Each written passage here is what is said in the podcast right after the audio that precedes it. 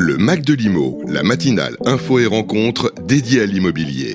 Chaque vendredi 7h-9h en direct sur Radio Imo. Bonjour à tous, bienvenue sur Radio Imo. On est ravis de vous retrouver comme euh, chaque vendredi jusqu'à 9h. Pendant une heure, euh, nous sommes ensemble avec euh, notre invité. Je suis avec Sylvain Lévy-Valency. Bonjour. Comment ça va? Ça va très bien et vous? ah, À part que je suis arrivé avec Samina Seri. ah oui, c'est vrai. En retard, hein, mais grâce à, Samina Seri, vous êtes arrivé. Oui, vive G7. Je vais vous dire vive G7 parce que moi je suis tombé sur un taxi, c'est Samina Seri. Je lui ai dit écoutez, je suis à la bourre. Il me dit vous inquiétez pas. Il a appuyé sur un bouton Ah, je suis arrivé, j'étais malade comme un chien, extraordinaire. Je me suis dit, je vais pas y arriver. Et finalement, c'était extraordinaire. Voilà, il s'appelle Eddie, s'il nous écoute, et, c'est vraiment super. Bon, et notre invité aujourd'hui, qui est-il on, va on, va quand même le présenter. Et on va pas bouder notre plaisir. Ah bah ça, c'est sûr. Voilà, c'est un grand monsieur de l'immobilier. Il est avec nous sur le plateau. C'est Charles Marinakis. Bonjour Charles. Bonjour, bonjour Bérénice. Bonjour, Charles. Charles, président de, de Century 21 France, qui est le réseau immobilier de premier plan sur le marché, mais surtout, euh, Charles, il a euh, cette particularité de cultiver à la fois une certaine forme d'élégance et d'humilité. Moi, ce qui me frappe le plus chez lui, c'est son côté placide face à un marché qui s'excite il dit euh, calmez-vous, tout va bien. Mais c'est même pas la méthode Coué, c'est carrément une analyse économique dans laquelle, par exemple, le plan démographique ou le sujet démographique est un élément moteur dans votre discours et dans votre analyse. Et donc, finalement, c'est extrêmement intéressant. Et vous êtes, il faut le dire quand même, le seul patron de réseau qui réunit la totalité de la planète journaliste. Parce que je rappelle que la conférence de presse au mois de janvier a fait le plein absolu. C'est juste incroyable quand on sait qu'aujourd'hui, on a à peu près 3 à 4 conférences de presse par semaine. Vous, vous faites toujours le plein. Et à une martingale, euh, il y a un secret Marinakis Non, non, il n'y a pas de secret Marinakis. Il y a, peut-être un secret Century 21, c'est la fraîcheur et la fiabilité de nos chiffres depuis des années. Et puis, je crois, on a une certaine lucidité euh, avec laquelle on, sait les présenter. Voilà, je crois. Mais c'est surtout euh, notre capacité à générer euh, dans des temps records des chiffres qui ont fait la démonstration de leur fiabilité dans le temps.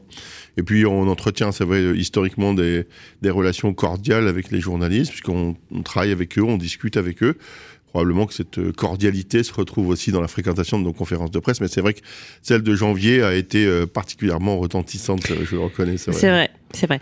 justement, alors vous parliez des chiffres. quel bilan peut-on faire pour 2022 pour Century 21 Bon, nous, on a fait, euh, comme euh, beaucoup de nos confrères... Ça a été une belle année. Oui, une belle année. C'est pour ça qu'il n'y a, a, pas, euh, j'allais dire sans jeu de mots, il n'y a pas péril dans la demeure, on va dire ça comme ça.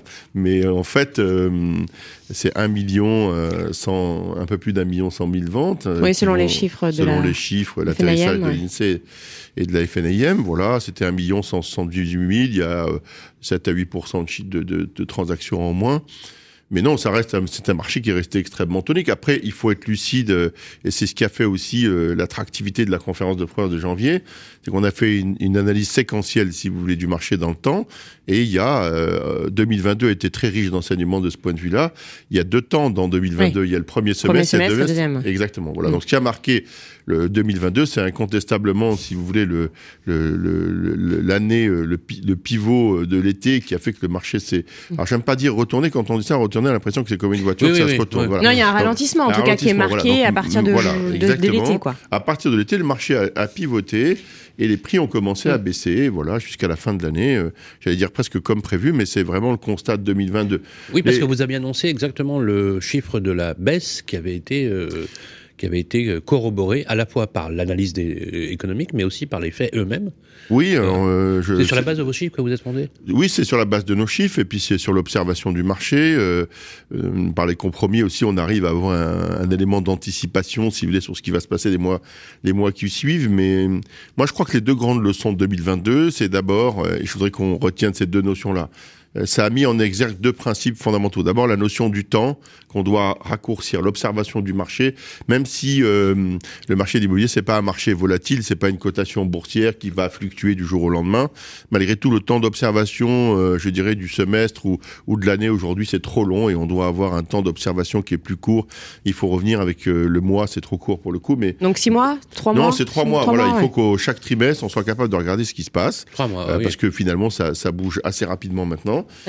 Et puis surtout, la plus grande des observations, c'est qu'il n'y a plus un marché de l'immobilier, mais des marchés de l'immobilier. Je On crois que ça, c'est hein, voilà, le véritable enseignement de 2022, c'est ça. Il y a vraiment des marchés qui se sont constitués, qui sont devenus autonomes les uns des autres. Est-ce que c'est un changement de paradigme ou pas? Oui, parce que ça a été amplifié par le phénomène Covid et l'attractivité de certaines villes de province, si vous voulez, qui n'ont jamais été aussi courtisées euh, sur les 20 dernières années. Est-ce que ça va durer, ça? Parce que le télétravail, on en revient, euh, l'essence coûte cher, euh, c'est... Non, ça va pas durer, en tout cas pas dans les proportions euh, telles mm. qu'on l'a connu dans le deuxième semestre 2020 et jusqu'à l'année 2022. Mais je crois que c'est le principe, si vous voulez, du changement de vie, c'est un peu installé dans l'esprit des Français. Alors, on n'aura pas une vague de, migration ou d'émigration, on n'aura pas ça. Mais malgré tout, c'est un peu rentré dans l'esprit. Euh, je crois que les, ceux qui hésitaient un peu parfois à changer de vie ont moins de scrupules aujourd'hui. Euh, le télétravail, c'est vrai, c'est plus du tout, enfin, les, proportions sont plus du tout les mêmes. Mais malgré tout, je crois que ça trotte un peu dans, dans l'esprit des Français. Donc, non, enfin, les villes, vous voyez, typiquement, qui ont été euh, prises d'assaut, on va dire, sur les 24 derniers mois, on voit bien qu'aujourd'hui, les prix commencent à baisser parce qu'elles ont vécu euh, un phénomène à peu près euh, très anormal, euh, puisqu'elles ont été, elles ont, elles n'ont pas eu la capacité à digérer la demande dont elles ont fait l'objet, demande auxquelles elles n'étaient pas habituées, si vous voulez. Voilà. Donc, où elles n'avaient pas le nombre de logements pour nourrir cette demande, et, et où euh, ça a fait augmenter de manière artificielle euh, très significativement les prix. Voilà. Donc, les logements et puis toute la vie qu'il y a derrière, hein, parce que euh, il faut des écoles, des commerces, il y, y, a tout ça aussi. Il faut tout l'environnement. Est-ce que vous pouvez aussi reformuler Je vous avais posé cette question. Vous m'aviez d'ailleurs, vous m'aviez d'ailleurs, j'avais bon, beaucoup appris dans votre analyse parce que vous avez, vous m'avez dit la démographie, c'est un peu le, le, le, comment vous dites, le, quoi, l'effet régulateur, l'effet médium. Non, pour moi, la, régulateur, la, démographie, si vous voulez, c'est le, c'est l'élément fondamental euh, du besoin de logement en France. Voilà, c'est ce qui fait qu'il y aura toujours pour l'instant, il y a toujours une pression, si vous voulez, qui s'exerce sur le marché du logement. Mais est-ce qu'on met tout par-delà, en fait Est-ce qu'on sait combien, Charles Marinakis, on a réellement besoin de logement Alors, pas encore. Euh, c'est des statistiques qui sont effectivement difficiles à, à, construire et à prévoir. La preuve, c'est que le gouvernement lui-même n'a pas, pas, été capable de Alors, prévoir. Bercy a publié une étude. Euh, c'est Agnès Benassi-Kéré, euh, économiste à Bercy, qui a publié une étude qui a fait beaucoup couler d'encre, qui dit qu'il faut 275 000 logements chaque année neuf produits, euh, là où les professionnels disent qu'il faut au minimum le double. Oui, alors euh, vous savez déjà, quand on sera à 275 000 nouveaux logements par an, ce sera déjà pas mal. Ah, pas Je crois qu'il y a hein. quelques années, cette année, euh, si ma mémoire me fait pas de défaut, c'est à peine un peu plus de 90 000 logements Exactement, qui ont été mis, 900 logements, qui ont été mis en commercialisation pour la partie des logements. C'est les chiffres de l'AFPI. Hein. Voilà. En plus, euh, vous avez entendu comme moi les, les, les des récentes déclarations de Nexity ou d'Altarea qui ont qui ont donné des chiffres en baisse, hein, avec mm. euh, moins 10 pour Nexity, moins 13 pour Altarea sur des, des constructions neuves à 18 000 lots pour les uns et 10 000 lots pour les autres. Donc on est loin des 260. Je rappelle que c'est Nexity, c'est le premier promoteur français qui affiche 18 000 constructions de logements neufs euh, dans l'année. Vous voyez, on est loin des 275 000. Voilà. Moi, je ne sais pas dire avec précision s'il faut 300 000. On y travaille. On travaille avec une société d'intelligence artificielle et on ne désespère pas, euh, peut-être en, juillet, mais on sera peut-être un peu court. En tout cas, en janvier 2024, d'avoir une, analyse, approche, une approche purement mathématique des vrais besoins de logement. Mais, euh, mais ce que je crois volontiers, si vous voulez, c'est que ce qui crée fondamentalement euh, l'organisation macroéconomique et les fondations du marché du logement en France, c'est évidemment la démographie. Juste, je vous donne deux, trois chiffres assez simples. En 1970, euh, nous étions 50 millions de Français. Et 50 euh, ans plus tard, en 2020, on est 67 millions. Voilà. Donc, il y a 17 millions de gens euh, qu'il faut bien loger, d'autant que dans la même période, le nombre d'habitants par logement a, a, baissé significativement, puisqu'on était, pour faire simple, à un peu plus de 3 personnes par logement, et maintenant on est un peu plus de 2 personnes par logement. Ouais. Oui, donc la réorganisation à la parce fois... Parce que vous intégrez dans le phénomène géographique le phénomène sociologique Mais Évidemment, parce que les sociétés, les, les familles monoparentales, il y a bah deux phénomènes qui aggravent, si vous voulez, le besoin de logement. Un, c'est les familles monoparentales qui divisent le logement en deux. Là où vous aviez besoin d'un logement, ben, vous en avez deux. Et puis, il y a le vieillissement de la population. Mmh. Ah oui, très juste. Bah, c'est-à-dire que la rotation des logements, quand vous avez une espérance de vie qui, augmente, chaque année, euh, bah malheureusement, il y a une distorsion euh, en faveur des femmes euh, sur l'espérance de vie. Mmh. Donc, à un moment donné, les gens, ils disparaissent pas en même temps. Donc, il y a mmh. souvent, dans le couple, malheureusement, le décès de l'un ou de l'autre, ce qui fait que il reste un habitant par logement, si vous voulez. Donc, là, cette durée de vie, elle a, elle a, elle a repoussé la rotation des logements. Voilà. Alors, c'est pas une, c'est pas une jolie raison. Je préfère les natalités c'est factuel, l'organisation de la société, à la fois la natalité, à la fois euh, la société qui s'est organisée en foyers monoparentaux et en même temps l'allongement de la durée de vie. Tout à l'heure, euh, alors vous avez évoqué un marché à deux vitesses. Hein, euh, c'est vrai que c'est ce qu'il en est ressorti de cette année 2022, avec des baisses de prix dans certaines villes, alors que d'autres continuent à augmenter, notamment Paris, Lyon. On a vu moins 2% hein, selon les, les, chiffres de la FNIM. Alors vous, Charles Marinaki, vous aimez bien parler de rééquilibrage du marché. Est-ce que c'est votre avis? Pouvez-vous nous, expliquer en quoi il y a un rééquilibrage C'est vrai qu'on a vécu deux années exceptionnelles. Hein, vous l'avez cité, 1 million 100 000 travailleurs en 2022, un peu plus en 2021, hein, quasiment un million 200 000. Est-ce que pour vous c'était anormal? Est-ce que euh, là on revient à la normale? Qu'est-ce qui se passe? Et quelles sont vos perspectives pour 2023 Alors 2021, je, crois que le chiffre d'un million de 1 million 178 000 ventes exactement, c'est un chiffre anormal parce qu'il faut intégrer, si vous voulez, anormal. Oui, parce qu'en 2021, on peut pas s'empêcher de penser qu'une partie des ventes de 2020 se sont reportées en 2021. Ah, voilà. C'est factuel. À cause des confinements, hein, à je, cause du précise confinement, l'encombrement des notaires, etc. Voilà. On ne sait pas trop le quantifier. Est-ce que c'est 10%, 15%, 20%, mais on sait qu'il y a une partie des ventes qui, en théorie, auraient dû se faire en 2020 qui se sont reportées sur 2021. Je crois que le marché de la transaction euh, se situe entre euh, 950 000 et 1 million de 50 000 ventes. Voilà, c'est son, ça va être sa vitesse de croisière. Si malgré l'augmentation de la population, malgré. Euh... Ben oui, parce que après, euh, il y a des, pour l'instant, si vous voulez, tous les paramètres étaient au vert. Dès que les paramètres se compliquent, et bien sûr, on va en reparler, ben, mécaniquement, si vous voulez, ça fait baisser le volume de transactions. Hein. Mm. Je vois encore en janvier, le volume de transactions a baissé de 6%. Donc quand vous avez euh, le, le, marché du logement, c'est un espèce de gros moteur qui s'autorégule, euh, qui est d'abord la démographie, et ensuite il y a un, beaucoup de régulateurs, notamment les taux de crédit, euh, l'inflation, euh, les passoires énergétiques, enfin tous les éléments qui viennent contrarier ce marché-là. Et on a eu la chance que depuis dix ans, en fait, toutes les planètes étaient alignées. Voilà, tous les régulateurs étaient au vert. C'était quoi? C'était une embellie, quoi? Oui, c'était une embellie. Voilà, il s'est passé dix ans ou à peu près. Charles Marinakis, vous, franchiseur, vous en avez bénéficié? Évidemment, évidemment. Est-ce que c'est un facteur de croissance d'agence immobilière pour les réseaux de franchise Et est-ce que, à l'instar d'une période un peu plus compliquée quand même en 2023, vous craignez qu'il y ait, euh, pour être très clair, euh, des fermetures d'agences? Bah ça c'est une certitude. En fait, si vous voulez, vous avez un marché qui a doublé de volume entre 2010 et 2020, pour faire simple. Ah, clairement. Bah oui. oui. C'était un peu moins de, c'était 598 000 ventes en 2009, pour être tout à fait précis et c'est 1 million 200 000 ventes en 2021. Donc, euh, si je mets entre parenthèses l'année 2020, qui est une année particulière, vous avez un marché qui a doublé de volume en 10 ans. Donc, euh, vous savez, c'est un marché attractif, comme tous les marchés. Bah, ça, forcément, euh, la volumétrie et la visibilité du volume de transactions a attiré beaucoup d'opérateurs, des nouveaux opérateurs, qui ce soit d'ailleurs des agents immobiliers ou bien sûr des réseaux d'agents mandataires ou d'autres formes de transactions vont, immobilières. Est-ce qu'ils vont disparaître à l'instar d'un marché ah, qui passé euh, On verra l'histoire. Parce qu'il y a des chiffres. Le dira. Alors, je, je, je, vais vous demander euh, de réagir sur quelques chiffres. Alors, une chose que j'aime beaucoup, moi, chez vous, c'est que vous n'éludez aucune question. Jamais. Non, jamais. mais en, attendez, nous, on est animateurs et journalistes radio. On aime qu'on réponde à nos questions. Et c'est vrai que vous, il n'y a aucun problème là-dessus. Euh, quand je vous pose la question, est-ce que les agences vont permettre Vous m'avez répondu oui, oui. Bon. Ben oui. OK. Next. Question. Une étude avec la FNIM, on avait imaginé, on avait fait une analyse, en prenant les chiffres de, pardon, de la FNIM, sur un marché haussier, l'augmentation d'une. On, on, a pris le nombre de cartes, vous savez, les cartes professionnelles, -hmm. hein, euh, octroi des cartes professionnelles, et on a vu la crête, on voit le nombre de cartes inscrites, on prend une 10 ou 15 ans, et on voit quand le marché est haut s'il y a plus de cartes qui s'inscrivent. C'est un bon facteur ou pas? Oui, c'est une manière d'observer le marché, mais je, on connaît le résultat, non? Maintenant, euh, maintenant, sans compter que euh, une carte professionnelle, et pour un, mandat, pour un réseau de mandataires, il peut y avoir 4000 gus. Voilà, euh, ça, c'est venu un peu contrarier cette analyse. Ouais. Dans les années 2010, c'est arrivé. Euh, 27% en moyenne d'augmentation à la faveur des marchés haussiers. Est-ce que ça vous paraît élevé? Non, parce qu'en fait, si vous voulez, le... ce qu'il faut regarder en réalité, c'est pas tellement le nombre d'opérateurs, c'est l'évolution de la part du marché qui est intermédiaire. Là, vous avez deux phénomènes qui se sont conjugués en faveur des agents immobiliers, quel que soit le modèle que vous avez choisi.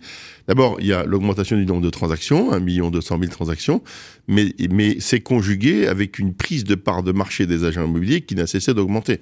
C'est-à-dire qu'en fait, aujourd'hui... Elle est combien aujourd'hui? Elle est de 70%, et on vient de 50%. Donc, vous mmh. voyez, les, agents immobiliers ont pris des parts de marché sur les indépendants, en tout cas pas sur les indépendants, pardon, sur les particuliers. Le, gâteau, euh, il s'est agrandi, quoi eh ben, il s'est doublement agrandi. Il s'est agrandi en volume. Et la part prise par les agents immobiliers a aussi progressé. Donc là, vous avez, là aussi, alignement des planètes, plus de transactions.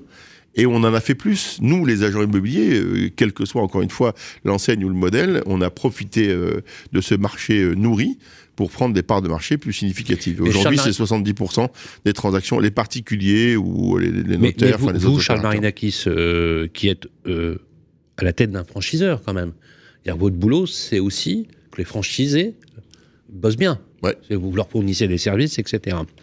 Et c'est vrai que vous avez une particularité en plus chez, chez, chez Century 21, c'est vous êtes comme chez Coca-Cola, vous avez une formule secrète. c'est vrai. non, non, mais, non, mais je plaisante pas. J'aime beaucoup la, C'est vrai, comparaison. On a une recette particulière. Voilà, chez Coca-Cola, il y a trois personnes qui sont au courant de la formule. Euh, c'est un truc incroyable. Et c'est vrai qu'il y a euh, une martingale Century 21. Non, non, mais je plaisante pas, les amis. Hein, c'est vraiment ça. Euh, question est-ce que si vous dites, voilà, sur la taille de mon réseau, aujourd'hui, combien de points de vente 957. 957. Est-ce que les, voilà, 27, vous allez perdre 27% de vos franchisés? Non. Non. Est-ce que vous avez une estimation? Voilà, c'est pas une question piège. Hein, Alors, aucune dans votre stratégie, mais, vous prévoyez en tout cas dans votre stratégie de cette perte? 2023, non, dans ma stratégie, je n'ai pas intégré de perte partie. En fait, si vous voulez, on a la chance d'être un réseau. combien de franchisés à la fin de l'année 2023 chez Century 1000.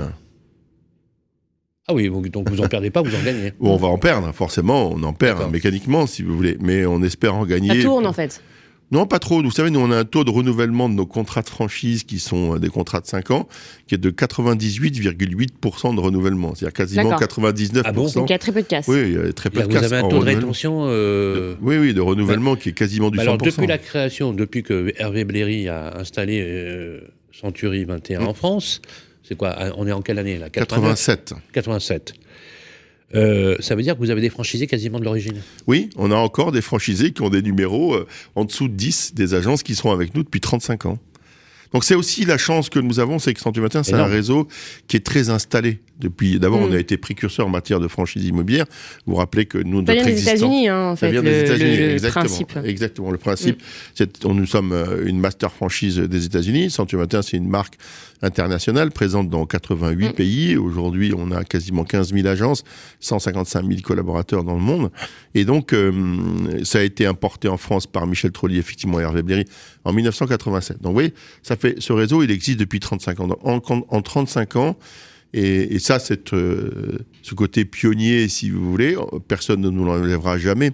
Mais ça fait 35 ans qu'on travaille et qu'on milite pour ancrer nos agences dans la vie locale et leur donner des fondations qui les mettent un peu à l'abri. Ça n'empêche pas les concurrents de, de, vous bottiner un peu, comme je reprends euh, euh, ce que disait Feu Laurent Mimon, en disant, moi j'aime bien qu'on me qu'on me botte le cul parce que des fois je vais voilà ça me secoue je, je pense que Laurent il n'aimait pas qu'on lui botte le cul. Non mais il aimait bien botter le cul. il, voilà, il, aimait bien botter, il aimait bien botter le cul des, des autres. ça, voilà. Euh, mais, mais, on est resté dans ce même nous la concurrence elle nous excite hein, on n'est pas euh... ça vous challenge en parce fait. que vous oui, avez quand même une présence, vous avez une euh. présence chez Century et c'est vrai que vous l'incarnez parfaitement.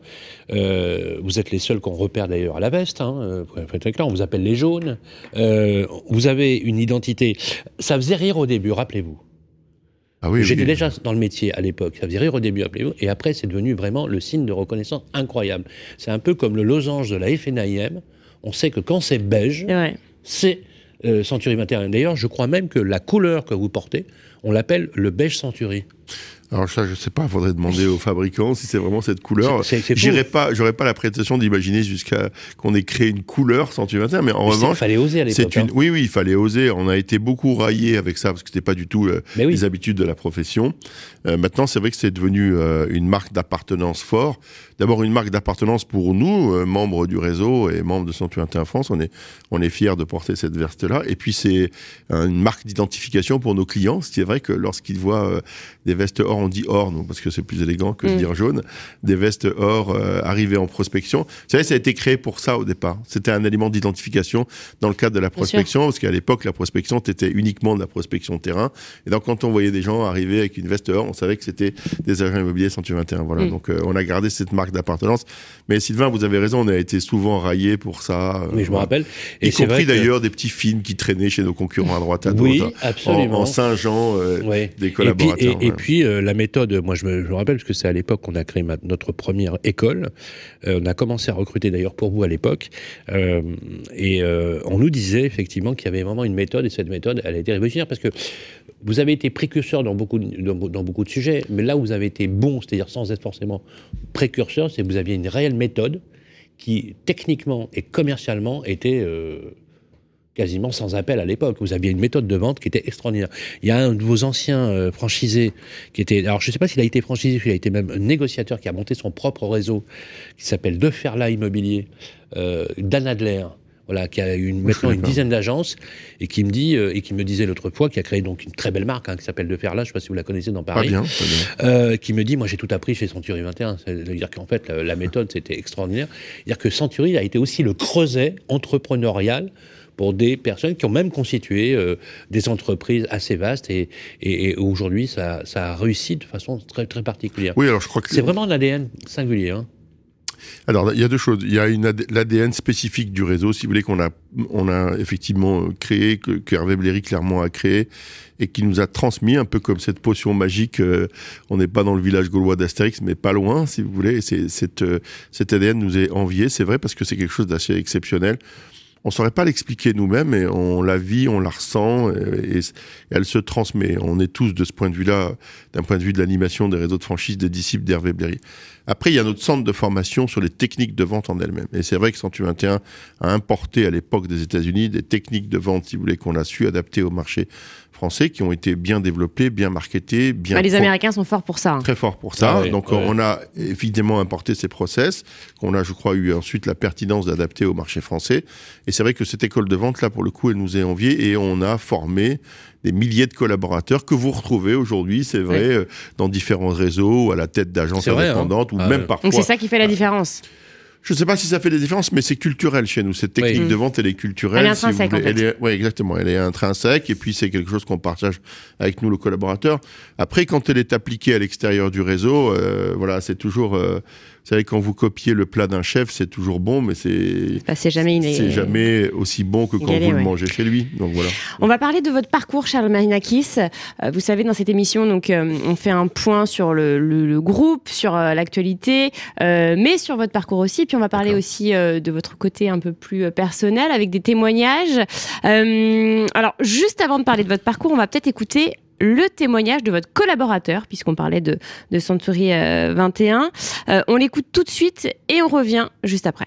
Baïkouri, euh, vous êtes directeur général opérationnel de Century 21 France. Bonjour. Bonjour. Vous travaillez donc avec Charles. comment est Charles dans le travail et puis depuis combien de temps vous travaillez ensemble? Avec Charles, c'est, ça commence à, à, dater. C'est une belle histoire qui dure depuis plus de 20 ans et on travaille quotidiennement ensemble depuis 13-14 ans. Et alors, comment est, comment est Charles dans le travail? Euh, Charles a des qualités euh, que je relève à, chaque fois qu'on travaille ensemble. C'est quelqu'un de très précis. Il est dans l'anticipation et il a toujours euh, mille idées à la seconde. Le tout, c'est de pouvoir euh, les mettre en œuvre et euh, bon, on n'a pas la possibilité, on n'a pas mille secondes euh, pour chacune de ces idées. Donc voilà, c'est mais c'est c'est très passionnant. Voilà, c'est quelqu'un qui est passionné et qui passionne les gens avec qui il travaille. Charles est en studio, il vous écoute. Avez-vous un message à lui adresser? Oui, j'ai envie de lui dire qu'il prenne un peu de vacances parce qu'il en a besoin et puis et puis que ça dure encore euh, 10 ans, 15 ans sans compter, je sais que ça ne sera pas possible parce qu'on commence à avoir euh, un certain âge. On est passé tous les deux dans le troisième âge, comme on dit. Mais euh, voilà, sans, quand on aime, on compte pas. Et euh, ce que j'ai envie de dire, c'est que ça dure parce que cette complicité professionnelle et qui est devenue amicale avec le temps est un vrai, une vraie richesse pour nous deux. C'est Baïkouri, le directeur général opérationnel de Century 21 France. Ouais, Bailly, c'est mon, voilà, il l'a dit, je vais le dire autrement, c'est mon compagnon de route depuis 20 ans. C'est vrai qu'on forme maintenant depuis ben, une petite quinzaine d'années un vrai duo euh, euh, opérationnel à la tête de 121 France et on est d'une vraie complicité, on est extrêmement complémentaires et très complices. Voilà, donc c'est. dit de vous, vous êtes très précis. J'essaye parce une que chose je... que j'ai remarqué, c'est qu'effectivement, vous êtes très précis. Est-ce que ça vient de votre formation? Est-ce que ça vient de la est-ce que vous avez, est-ce que vous êtes matheux? Est-ce que vous êtes très organisé dans votre vie? Bah, Gestion, économie appliquée quand même. Oui, je suis hein, assez euh, organisé dans ma vie. Je suis assez précis, assez cartésien, on va dire ça comme mm. ça.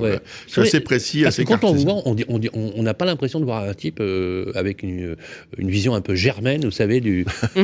Euh, c'est vrai, vous êtes toujours très empathique, très très à l'écoute, très social. Mais, mais, en fait, vous êtes un, un vous êtes un véritable gestionnaire, un administrateur, vous savez toujours anticiper. C'est ce qu'on dit de vous. Hein oui, alors j'essaie, je, crois que l'anticipation, pour le coup, c'est vraiment le rôle et la fonction essentielle des, des présidents d'entreprise. Hein. Notre, notre anticipation, c'est l'avenir, c'est comment on va construire, comment on va faire évoluer à la fois notre réseau, l'anticipation sur les phénomènes de marché, sur l'évolution de la franchise, sur les désidératés.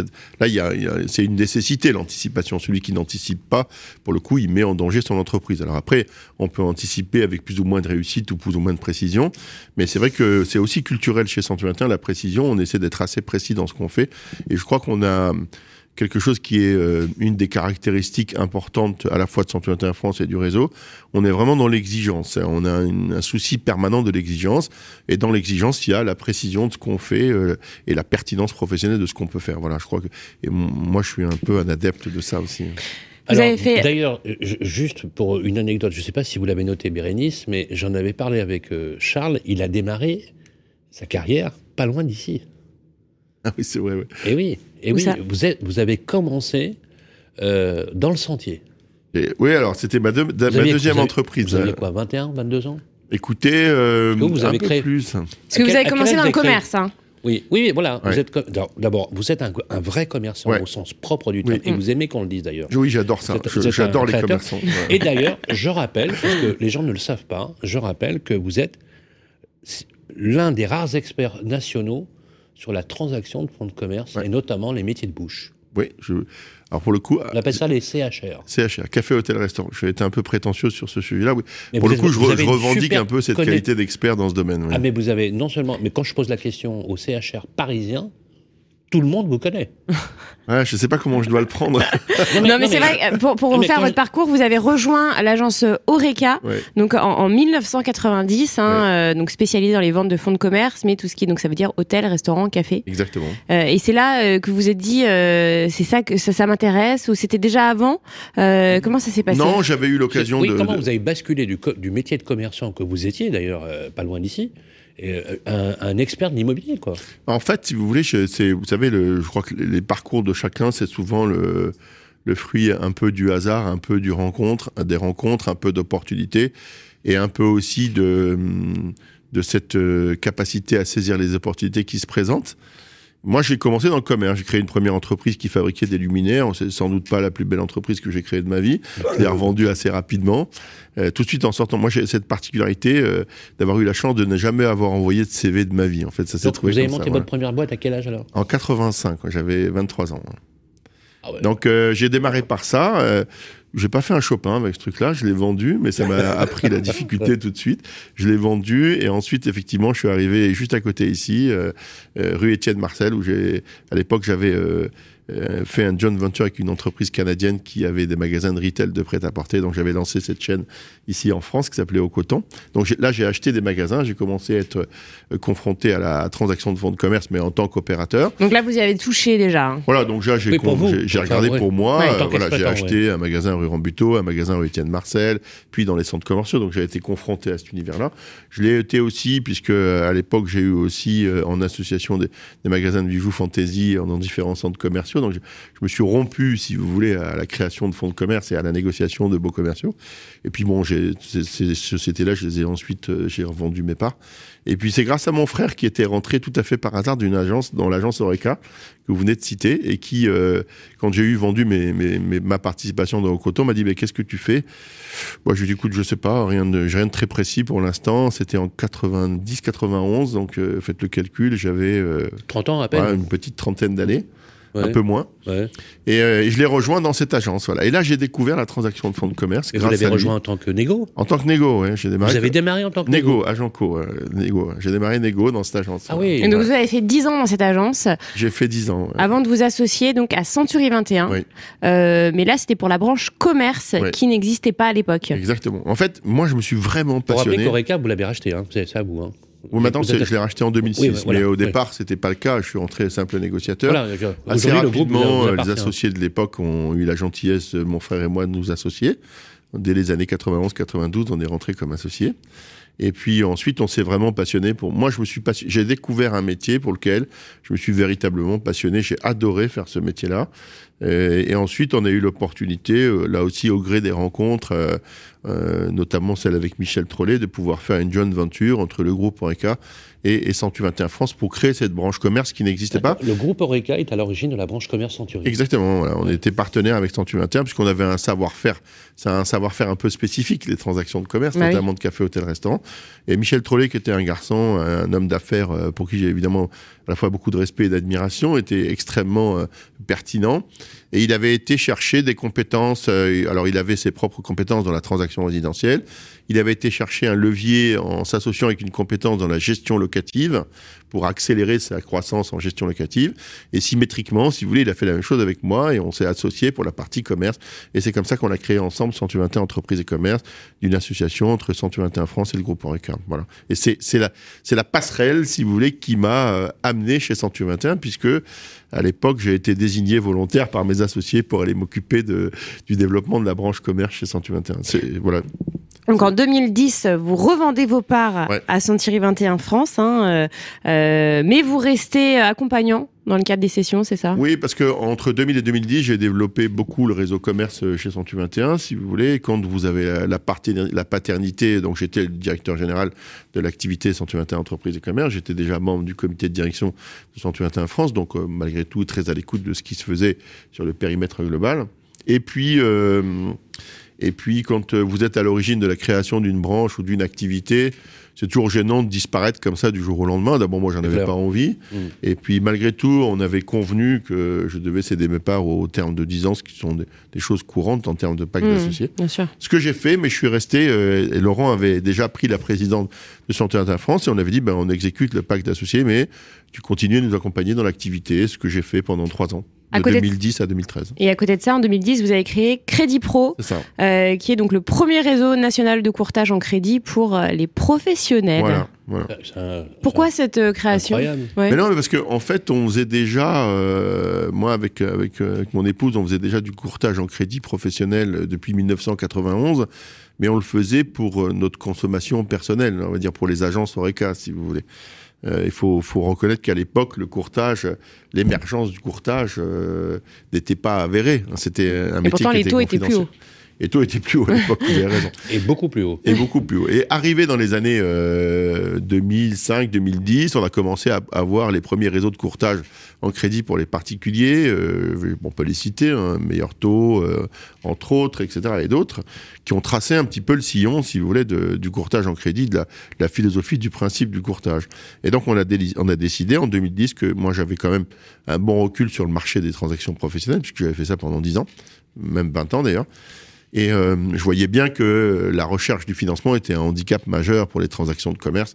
Et euh, le marché était arrivé à maturité pour qu'on crée ce réseau. Donc on a créé Crédit Pro, premier réseau de courtage en crédit pour les professionnels. Voilà. C'est incroyable. Manière de s'occuper un peu en fait. Et là, alors j'enchaîne. Hein. 2013, vous recevez un coup de fil de Laurent Vimont. Voilà, Laurent m'appelle. Euh, je me souviens très bien, j'étais en vacances. Ça fait 10 ans. Ça fait 10 ans. il m'appelle, il me dit Qu'est-ce que tu fais? Je lui dis, ben, là pour l'instant je suis en vacances. et il me dit, tu rentres quand? Je sais plus. Je lui dis, écoute, dans, quelques jours. Et puis on, s'est vu.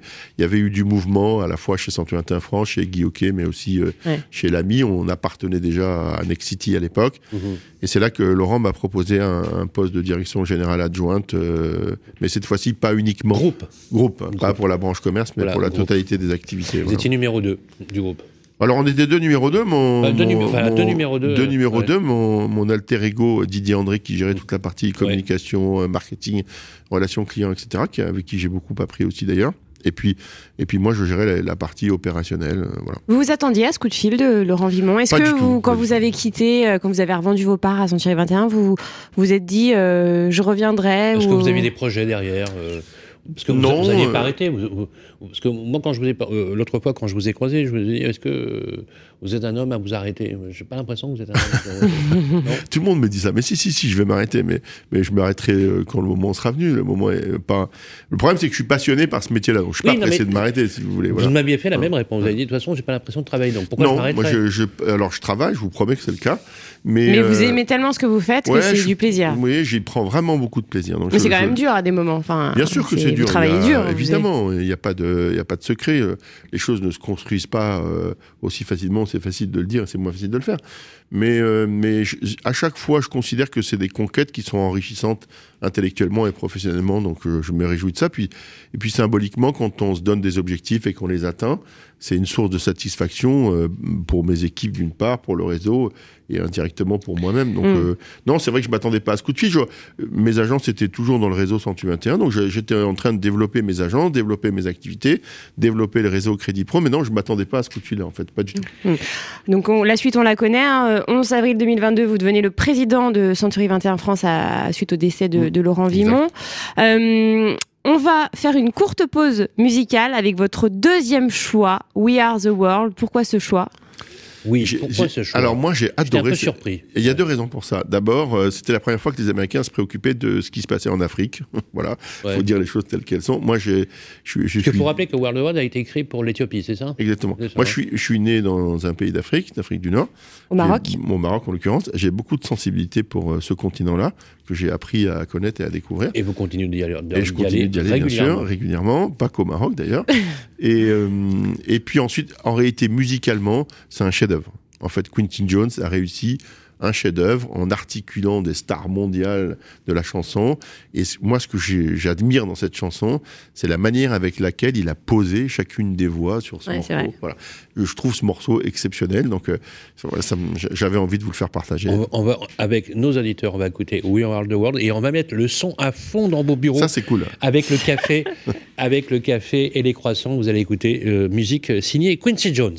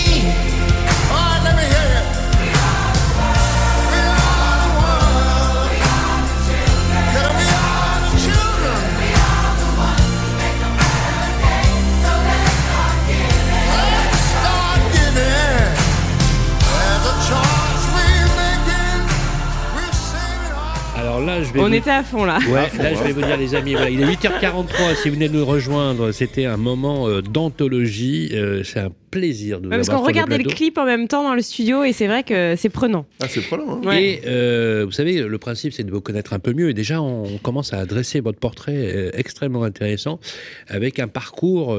D'ailleurs, je l'ai écrit sur les réseaux sociaux un parcours hors norme. C'est le parcours de Charles et euh, il y a une chose, quand on a posé des questions à des amis très proches, notamment votre meilleur ami qui vit aux États-Unis, avec qui j'ai le plaisir, grâce à vous, d'assister au match France-Écosse qui a joué à guichet fermé. Première fois de ma vie que je me suis retrouvé 80 000 personnes, c'était juste extraordinaire. Et de cela, je vous en remercie. Et, euh, j'ai trouvé ça très émouvant, euh, ce que dit Rodrigue de, de vous, parce que je pense que ça reflète complètement votre personnalité. Je vous propose qu'on l'écoute. Bonjour euh, Rodrigue euh, Cucurudz. Bonjour. Vous êtes euh, un ami de longue date de Charles. Depuis combien de temps vous connaissez-vous et puis comment vous vous êtes rencontrés? Écoutez, on a fêté nos 40 ans d'amitié cette année et on était d'ailleurs ensemble aux États-Unis pour le mariage de ma fille, pour tout vous dire. Peu de temps d'ailleurs après qu'il ait été nommé euh, président de Century 21 France et je lui avais envoyé un message à la fois euh, pour lui dire combien j'étais ravi et pour lui dire j'espère que maintenant que tu es président, tu vas quand même être au mariage de ma fille. Et il m'a dit évidemment, ça résume très bien. Donc un ami euh, fidèle et loyal. Fidèle, loyal, qui n'a pas changé, qui a des valeurs qu'on trouve peu aujourd'hui. voilà, un ami de 40 ans. comme, comme les Américains disent souvent, mon frère d'une autre mère. Charles est en studio, il vous écoute. Est-ce que vous avez un message à lui adresser? Bah, Écoute Charles, euh, j'ai envie de te dire, j'espère qu'on va avoir encore 40 ans d'amitié. Ne change pas, euh, tu es toujours là, tu as toujours été là, tu es toujours prêt dans les bons moments, évidemment, qu'on a partagés, les grandes rigolades, aussi les moments difficiles. Je suis, je suis fier de toi et je t'aime, mon ami. Qu'est-ce que j'aimerais qu'on me dise ça de moi quand. Bah, j'enregistrerai un témoignage pour vous, euh, Sylvain. c'est mon pote, voilà.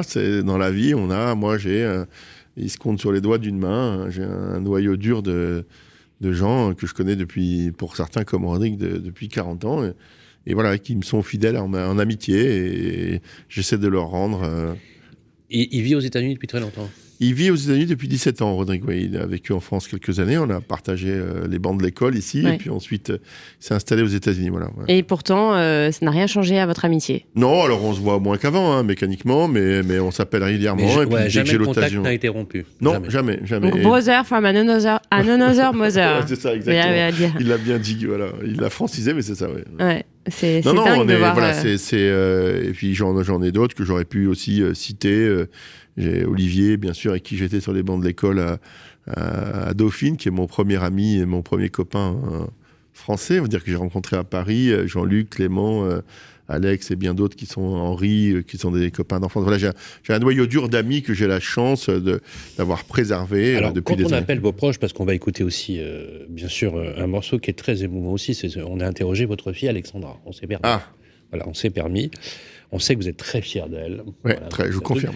Euh, j'allais dire que vous êtes presque une mère juive. Euh, vous êtes très, ça. Vous, avez très, vous êtes très protecteur.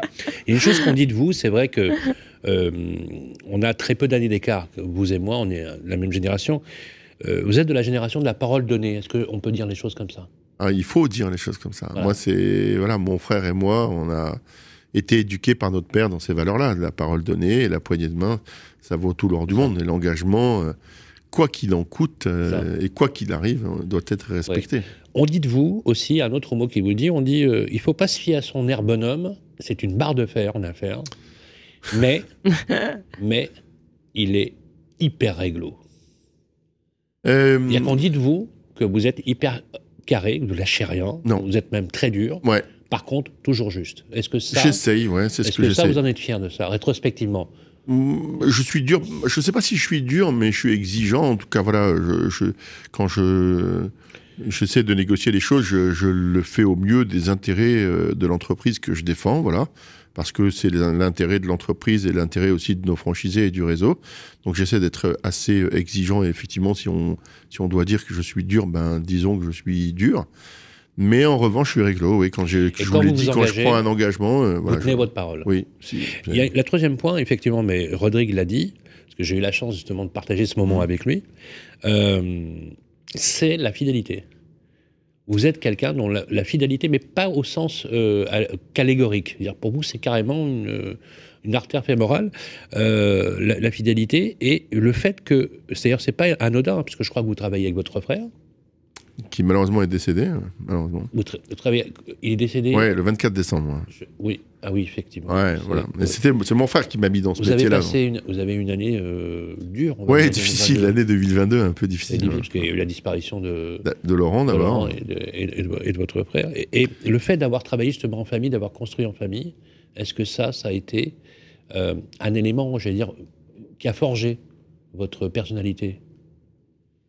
Euh, certainement que ça a contribué, mais je crois que c'est vraiment l'éducation qu'on a reçue de notre père, euh, pour, pour le coup, pour en avoir souvent parlé avec mon frère aîné.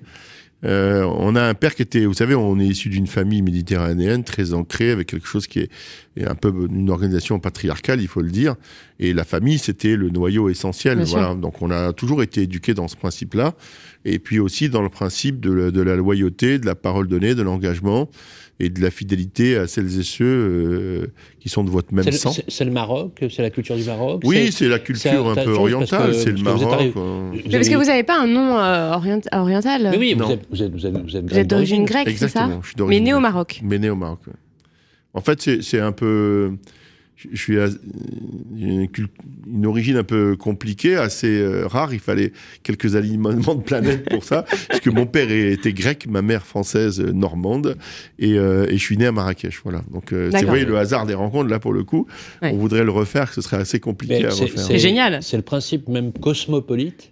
Oui, alors là, on peut pas faire plus cosmopolite que ça ce sont euh, euh, des juifs marocains, des musulmans. Euh, vous avez baigné dans la langue arabe. D'ailleurs, je crois que vous le parlez toujours, il me semble. Oui, je, ah, je me débrouille pas mal dans le dialecte marocain. Quand vous êtes arrivé, vous aviez quel âge en France? 18 ans. 18 ans je me suis inscrit à la fac le jour de mes 18 ans. Donc vous avez fait le, votre scolarité du coup à Marrakech et puis vous êtes venu donc à 18 ans. C'est là où vous avez rencontré d'ailleurs vos, meilleurs amis. Exactement. à Paris directement. Hein. À Paris directement. Ou en Normandie chez. Non non, pas en Normandie. pas en Normandie, à Paris directement. Ça vous manque Marrakech? Ça me manque pas, pas vraiment, parce que d'abord il a fallu, vous savez, quand euh, quand on a, quand j'ai changé de vie, moi j'ai vraiment changé de vie en 1980. Hein. J'arrivais d'un lycée confortable d'une ville du Maroc euh, à, l'immensité de la métropole parisienne. Donc, ah et le euh, froid. Et le froid, bon. mais on s'habitue à tout quand on a 18 ans. à tout. Maintenant, je suis un Parisien d'adoption. Ça fait 42 ans que j'y vis, voilà. Mais non, non, c'était pour le coup assez brutal. Le, le, changement était assez brutal. Donc j'ai appris à vivre sans Marrakech, mais j'y retourne avec beaucoup de plaisir. J'ai passé d'ailleurs une période où j'y allais pas, ou quasiment plus. Euh, mais, mais maintenant, j'y retourne avec beaucoup de plaisir. J'y ai laissé quelques copains qui ont fait le choix de rester là-bas et je me, je me suis régalé. On va écouter tout de suite le témoignage de votre fille euh, que qu'on a enregistré, qui a une très très belle voix, je le précise, parce ah. que je trouve qu'elle a une voix incroyable. Elle, est, avocate au barreau de Paris. Tout à fait. Et donc, euh, une belle voix, c'est dans les prétoires, ça, peut aider. c'est mieux. Ça peut aider. On l'écoute. Alexandra Marianakis, bonjour. Bonjour Bérénice. Vous êtes la fille de Charles Marianakis. Quelle relation avec vous avez avez-vous avec votre papa? Est-ce que euh, quelles sont ses qualités? Alors je suis très proche de mon papa puisque je suis fille unique, donc déjà euh, euh, j'ai la chance de l'avoir que pour moi. et on a toujours été très proches et on a une relation qui qui est assez fusionnelle. Et je pense que c'est quelqu'un qui est déjà passionné parce qu'il est passionné par le sport, il est passionné par le travail et donc, euh, dans tout ce qu'il dans tout ce qu'il entreprend, euh, il, se donne à fond. Euh, et je pense aussi que ce qu'il aime dans le travail, c'est entreprendre. Aussi, je pense que fondamentalement, c'est quelqu'un qui aime les gens et que du coup, son, son métier de franchiseur est, est parfait euh, puisque euh, vous avez des gens qui sont entrepreneurs et par ailleurs dans une marque qu'il défend depuis maintenant de, de nombreuses années. Est-ce qu'il a des défauts? alors des défauts, on va pas dire des défauts, euh, mais je pense qu'il sait exactement euh, où est-ce qu'il veut aller.